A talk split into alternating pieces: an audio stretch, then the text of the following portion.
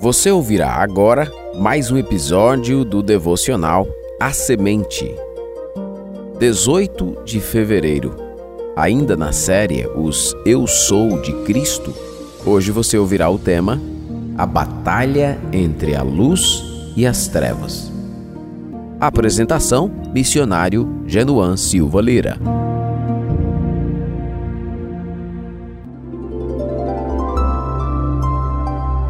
Em João capítulo 1, verso 5, encontramos estas impressionantes afirmações.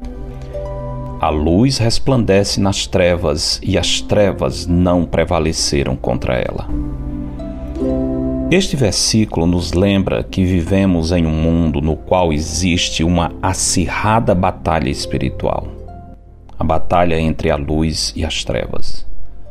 Por isso, João diz que enquanto a luz continuamente resplandece, as trevas tentam ofuscá-la, mas não conseguem prevalecer. Na verdade, jamais conseguirão, pois as trevas subsistem apenas na ausência da luz. O mundo natural odeia o vácuo, e o mesmo podemos dizer acerca do mundo espiritual. Não existe território neutro que não seja nem luz nem trevas. Jesus afirmou esse fato quando disse: Quem não é por mim é contra mim, e quem comigo não ajunta, espalha. Acenda a luz e as trevas fugirão. Retire a luz e as trevas prevalecerão imediatamente. Reconhecendo que o mundo é um campo de batalha espiritual, devemos entender qual a nossa posição nesse conflito. Na sua primeira epístola, no capítulo 5, verso 19, João declara: Sabemos que somos de Deus e que o mundo inteiro jaz no maligno. Claramente, o apóstolo está ensinando que no seu atual estágio de existência, o mundo está inundado de trevas. Paulo fala acerca do império das trevas, cujo imperador, evidentemente, é Satanás. O mundo jaz no maligno, porque o diabo, o Deus deste século, age de todas as formas, tentando evitar que a luz de Cristo resplandeça no coração dos homens. Na segunda epístola aos Coríntios, Paulo diz que o Deus deste século cegou o entendimento dos incrédulos para que lhes não resplandeça a luz do Evangelho da glória de Cristo, o qual é a imagem de Deus.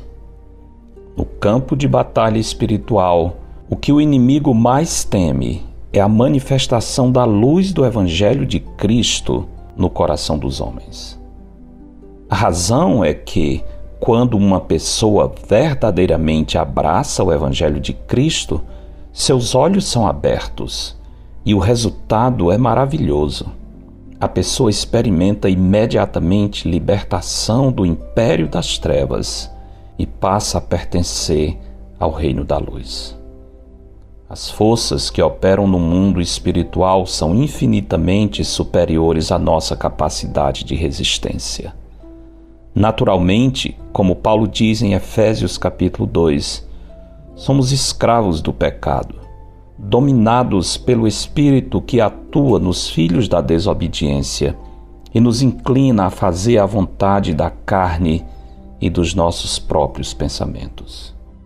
Por essa razão, somos, por natureza, filhos da ira, separados da luz de Cristo. Tentar superar esse domínio por nós mesmos será uma luta perdida. Mas se nos voltarmos para Cristo, e humildemente reconhecermos nossa triste condição e pedirmos que Ele nos salve, poderemos nos livrar da escravidão das trevas e experimentar pessoalmente a vitória da luz sobre as trevas. A batalha é intensa e a nossa força pequena, mas se buscarmos ajuda daquele que é a luz do mundo, veremos com alegria a luz prevalecendo sobre as trevas. Afinal, ele disse: Eu sou a luz do mundo. Quem me segue não andará nas trevas. Pelo contrário, terá a luz da vida. Porque dele, por meio dele, e para ele são todas as coisas. A ele, pois, a glória eternamente. Amém. Eu sou o pastor Genuan Lira, missionário da Igreja Bíblica Batista do Planalto, em Fortaleza, e este foi mais um episódio de A Semente, ainda da cidade de Boise, nos Estados Unidos. Para entrar em contato, escreva para asemente@ibbp.org.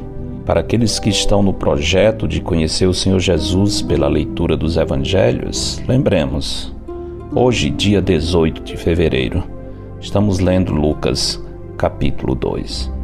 Tenha um bom dia na presença do Senhor. Edição Rádio Web CBR Esperança.